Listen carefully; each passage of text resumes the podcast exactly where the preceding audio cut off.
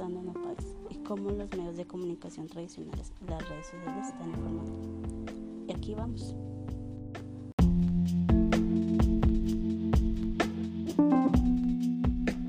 Bueno, la persona que yo entrevisté fue a mi abuelo paterno. Él tiene 72 años, él es del Chocó, actualmente vive acá en Bogotá. Él vive con toda su familia. Él ahora se dedica, él es, él es carpintero. Anteriormente era sargento del ejército. Em, estas fueron las preguntas que él me contestó en cuanto a la entrevista. Eh, cosa que él me decía que nunca antes había experimentado algo así.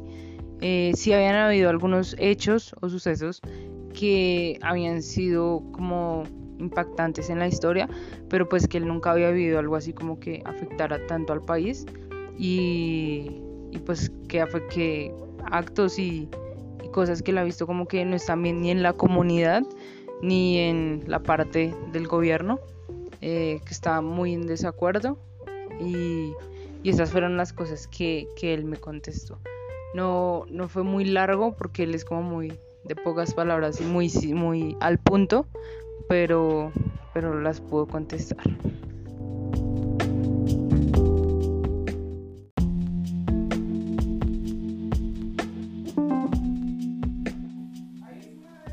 Hola, bueno, mi personaje es mi papá, se llama Edgar Ovidio Calderón Escobar tiene 60 años, él nació en Villavicencio Meta, pero toda su vida vivió en Guamalmeta.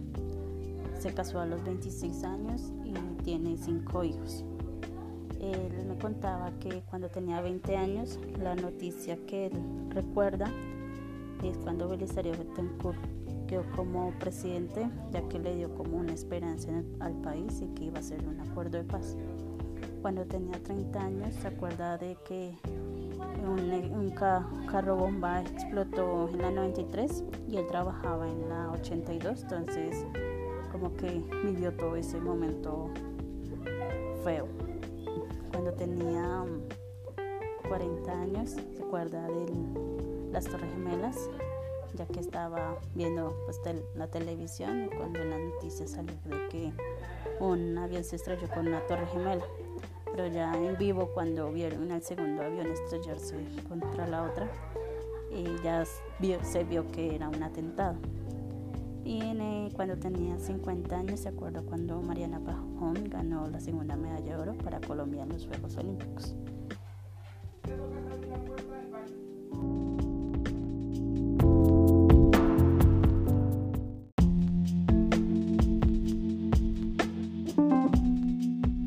Bueno, pues mi personaje básicamente es mi papá. Eh, mi papá pues tiene 60 años. Él nació en Mosquera, Cundinamarca. Eh, bueno, cosas que él recuerde, recuerda mucho un paro, un paro armado que hubo en el cual pues hubieron muchas personas muertas. Bueno, eh, entre otras cosas, también recuerda mucho la caída de las Torres Gemelas, recuerda también mucho los bombazos de Pablo Escobar en Bogotá, Recuerda también con mucha nostalgia eh, pues la selección Colombia, los partidos de la selección Colombia, las goleadas que hizo contra Argentina. Eh, dice que ese, equipo de Colombia fue el mejor. También recuerda mucho mm, acerca, digamos, de los presidentes, de las decisiones. Él recuerda mucho que siempre estuvo muy metido en la política, entonces que realmente pues había muchas cosas que les afectaban en gran parte pues más pues por ese movimiento. Eh, también puede ser que mi papá es pues, una persona muy conservadora, entonces pues se llevaba mucho tiempo pues más en Mosquera pues con ese tipo de, política, entonces por lo tanto él, él llevaba mucho pues esos temas a la mesa, él recuerda mucho las negociaciones de paz también, eh, recuerda mucho el plebiscito, recuerda mucho eh, mm, el, tratado de paz que hubo, eh, también él recuerda mucho digamos ya en su infancia series de televisión como lo son El Llanero Solitario, cuando llegó la televisión. Eh, y pues básicamente es eso.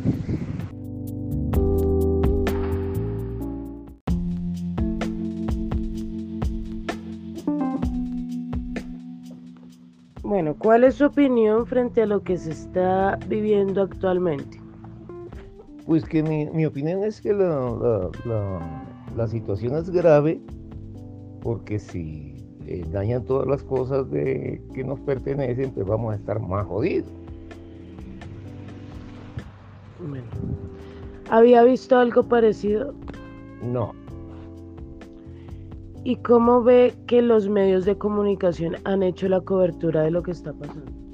pues muy bueno porque es que la, única manera que se, se entera uno de las cosas que los medios de comunicación lo, lo divulguen, ¿o no?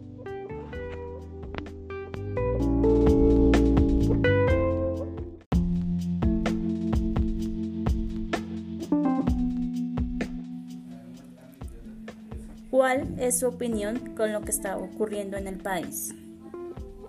Pues mi opinión es que eso se veía venir. Hace mucho tiempo venimos sufriendo de lo mismo, hace muchos años, demasiados años. Llevamos, yo creo que en toda mi existencia que yo llevo, siempre ha habido la- el mismo problema con los gobiernos nuestros. Todos es a ponernos más impuestos, agravarnos a nosotros, sobre todo los de las clases ma- menos favorecidas. Entonces se, vería, se veía venir. Antes estábamos demorados. Ok. Eh, ¿Ha vivido algo parecido? Sí, alguna vez en algún año, hace mucho tiempo, también se vivió, no me acuerdo con quién fue. Sí, con Carlos Lleras o con, o con Alfonso López, algo así, que también hubo unos paros fuertes. Pero eh, eso sí pasó desapercibido. Lo mismo que con Álvaro Uribe, cuando estuvo en el gobierno se protestó, pero él sí, con la represión que él ejerce, a punta de bolillo y de plomo, pues no, no, la gente más bien se contuvo. ¿Cómo siente que los medios de comunicación están informando? Los medios de comunicación siempre informa- han informado a- amañados a favor del Estado, del gobierno. Nunca dicen las cosas ni muestran las cosas como son. Muestran todo lo, lo, lo vuelven una, una cosa en contra de, la- de los que están protestando.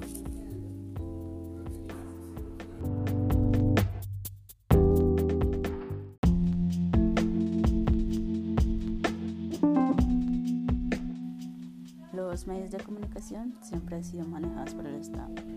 Ellos siempre buscarán mostrar lo bueno de esto, mientras que la realidad de las cosas sea otra. Y con las redes sociales, como todo acceso a estos, no se puede confiar al 100%. Pero si uno sigue cuentas que así informan con la verdad, se entera de lo que está pasando en el país.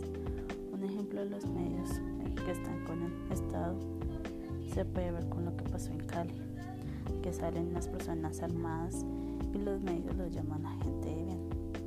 O también se puede ver con lo que ocurrió en el partido de, para la Copa Libertadores de América y Atlético Mineiro que jugaba en Barranquilla, mientras que afuera del estadio la gente protestaba, llegó el desmate, lanzó bombas lacrimógenas y estas eh, entraron y afectaron al partido, a los jugadores. Mientras que los comentaristas empezaron a decir que era la humedad lo que estaba afectando a los jugadores. Y no, pues todo el mundo que veía el partido podía escuchar las bombas o, o ver cómo estaban afectando a los jugadores. Entonces no sé cómo pueden tapar la realidad de las cosas con esos comentarios. Por eso yo dejé de ver Caracol, RCN, City TV y solo redes sociales me informo por estas, porque no, ya no se puede más con ellos.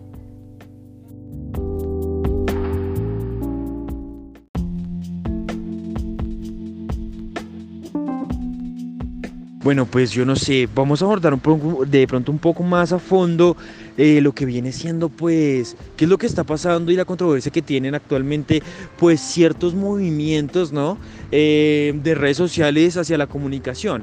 Como ya habíamos tocado el tema, sabemos que las personas actualmente tienen que buscar mucho la información para poder encontrar pues lo que está pasando, noticias acertadas, de pronto y indagar qué es lo que de verdad está pasando y no quedarse con la parte superficial que muestran las redes, los medios de comunicación. Yo no sé si Sofía o mi otra compañera le gustaría revisar un poco más el tema, pero personalmente yo creo que los, los medios de comunicación están bien, deberían de pronto eh, indagar un poco más en las noticias que dan, fallos como la RCN, como que mostraban que estaban celebrando y realmente estaban en paro, ¿no? Entonces realmente debemos ponerle mucha atención a esto y ponerle mucha atención y investigar mucho para esto. Tenemos que necesitar, o sea, necesitamos básicamente información clara, información relevante, información de cualquier información. Entonces realmente eso es lo que se necesita en este momento en el país.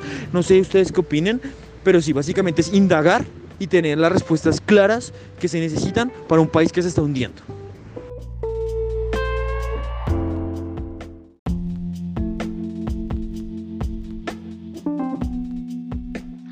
Hola Juan, ¿cómo estás? Bueno, es un gusto poder estar eh, una vez más en este podcast, poder compartirles un poco más sobre nuestra opinión en cuanto a estudiantes y pues lo que estamos viviendo hoy en día en nuestro país y, la mala información que se está manejando en las redes sociales y que a mí en lo personal me, me preocupa bastante esto.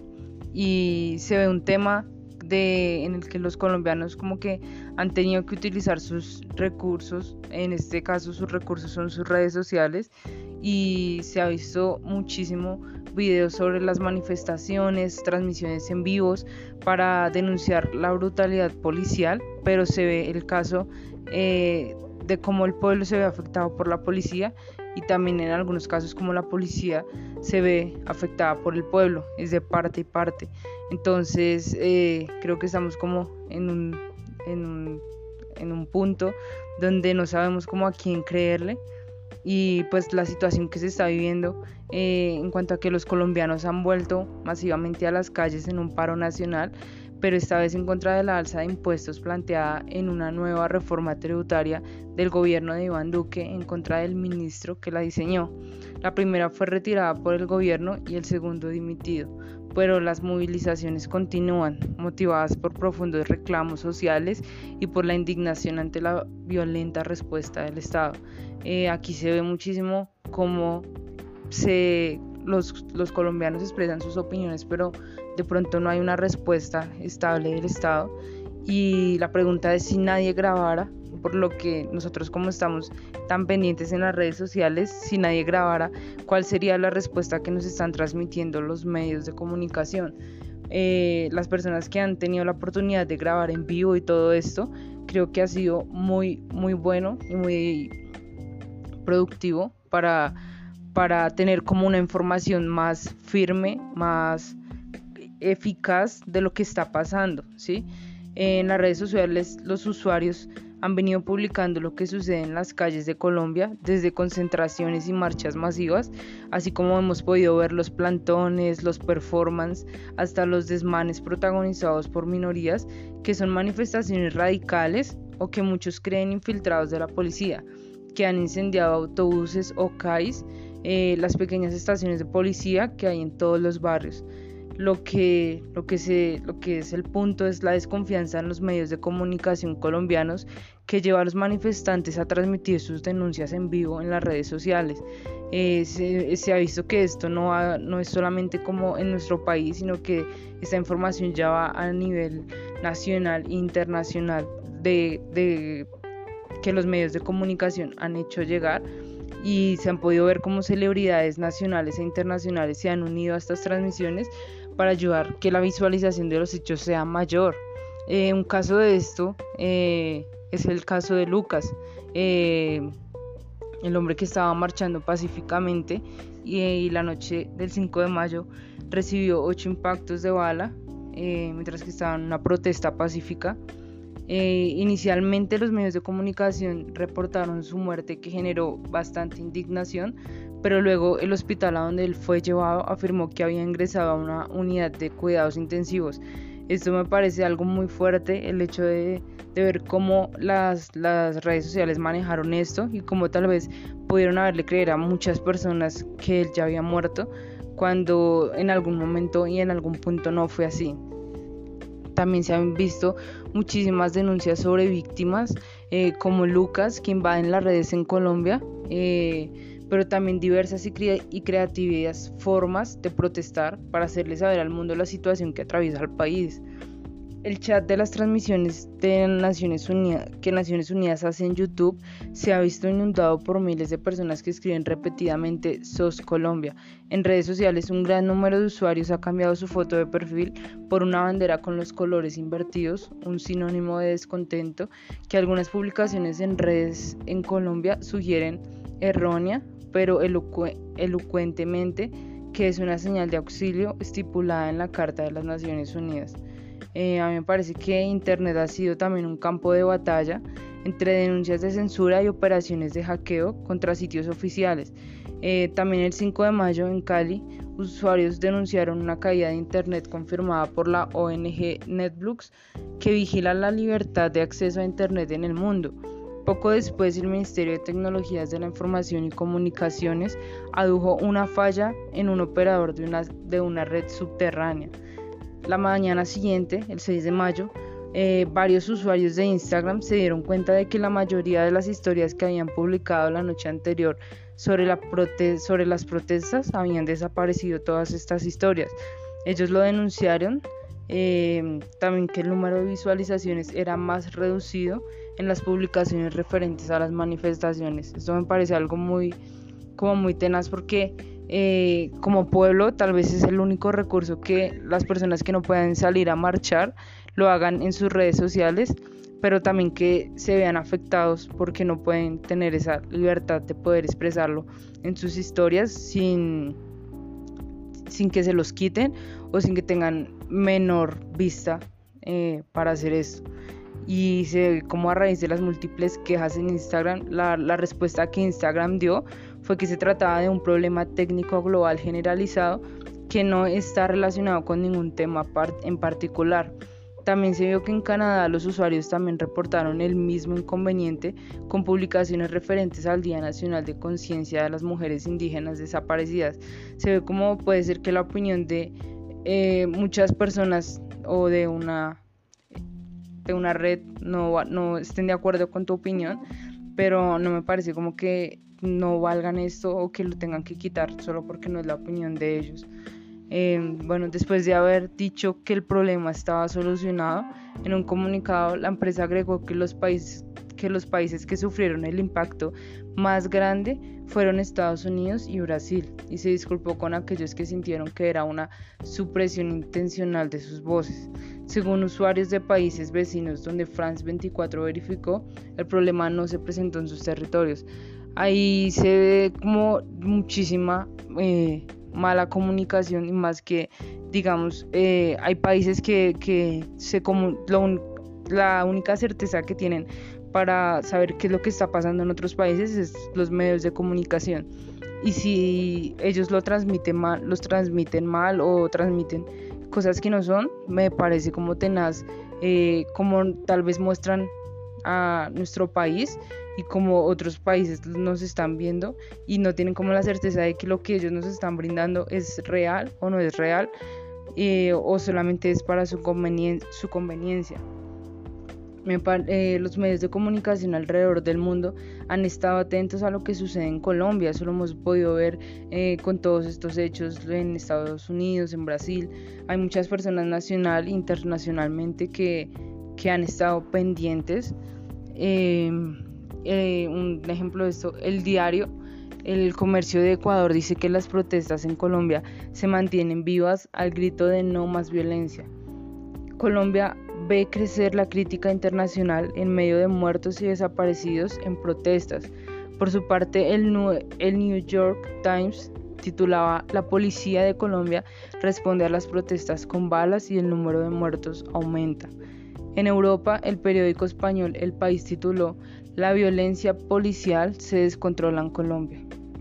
En Francia, el periódico Le Monde registra Colombia tras una semana de represión policial. Nuevas manifestaciones denuncian las políticas del gobierno. Y bajo el título Disturbios en Colombia, comparte tus experiencias, el sitio web británico The Guardian habilitó un espacio para que a través de la página o por medio de una cuenta de WhatsApp los colombianos hicieran sus denuncias. Entonces con eso podemos ver que no solamente las publicaciones y demás cosas están viviendo en nuestro país, sino que están yendo internacional y nacionalmente.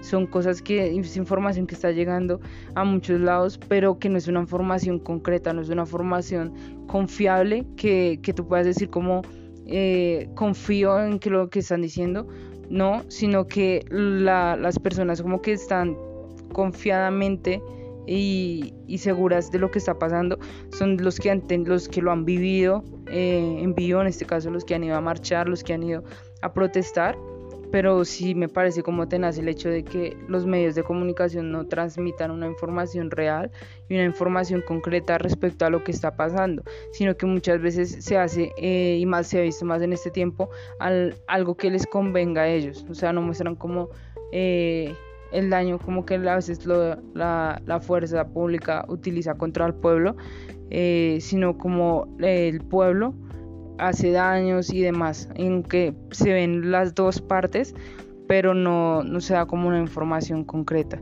Entonces creo que sí, sí es algo como que no, no solamente nos afecta a nosotros, sino que en ese momento está afectando a todo Colombia y, y a todo el mundo eh, que, se, que se viven estos hechos y ver cómo, cómo se maneja este medio de comunicación sí me parece como muy, muy fuerte. Esta, esta ha sido mi opinión. Muchas gracias por, por escucharme.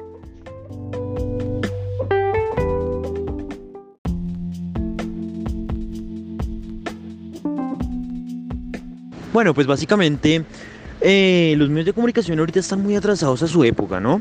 Podemos ver que los medios de comunicación ahorita no son muy asertivos al momento de colocar las noticias. Las noticias buscan em, más que todo es el interés de las personas, el morbo de las personas y más hacia lo que supuestamente vendría siendo correcto en este país. Entonces venimos diciendo que la policía vendría siendo lo bueno, él es más vendría siendo lo malo y pues para él es más vendría siendo lo bueno también, eh, la población y sus marchas vendrían siendo lo malo. Entonces realmente siento que los medios de comunicación son muy amarillistas, no toman los temas completamente bien, no toman los temas eh, pues de la forma indicada que se deberían tomar, ¿no?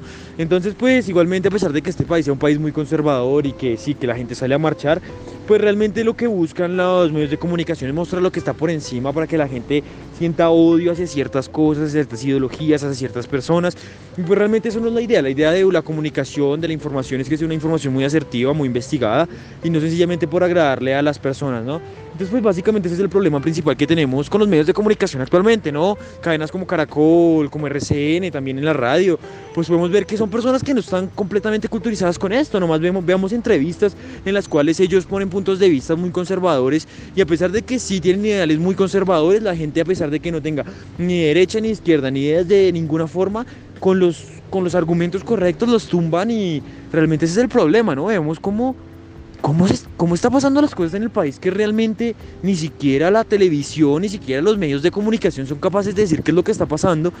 Y ahí está el problema, ¿no? Es básicamente eso la falta de información, la falta de buscar cosas, la falta de mirar qué es lo que está pasando con el país, es lo que está afectando al país mismo y no podemos dejar que esta misma comunicación que no es asertiva, esta poca comunicación con poca información, con, con poca argumentación, nos está afectando a todos. Entonces toca es más estar al pendiente qué es lo que está pasando con estas cadenas y por cuenta propia pues buscar, ¿no? Porque básicamente es eso y pues básicamente mi, mi opinión es que no, no, no está bien la forma en la que se muestran las noticias porque ya estas noticias deberían de pronto quitarnos un poco el peso de, de buscar, ¿no? Porque suena tonto, pero lo es, de buscar, de ser una noticia más correcta, una noticia más pulcra, más pulida y no dejar eso tanto a las personas porque las personas se lo creen. Entonces sí, básicamente siento que tenemos una comunicación que no es asertiva con los, con los medios de comunicación y con las redes sociales.